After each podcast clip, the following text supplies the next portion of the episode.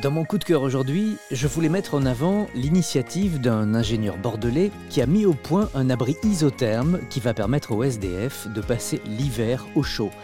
Cet abri est léger, résistant, facile à installer et conserve une bonne chaleur. Son nom c'est Igloo, I-G-L-O-U.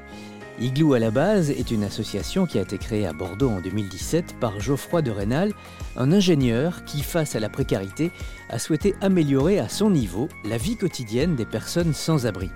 L'association a donné son nom à un abri isotherme d'urgence, une solution novatrice pour les personnes précaires vivant dans la rue en hiver. Mais cet igloo est également utile en extension dans les centres d'accueil qui manquent de place.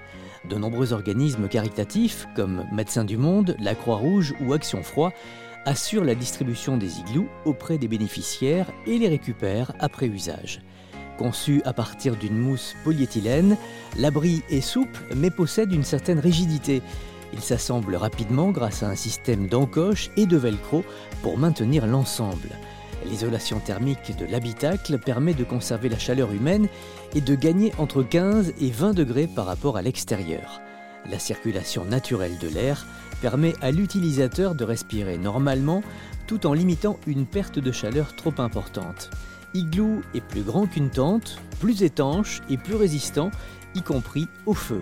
Il est utilisé durant la période hivernale et au printemps, il est désassemblé, désinfecté et stocké facilement en attendant l'automne suivant.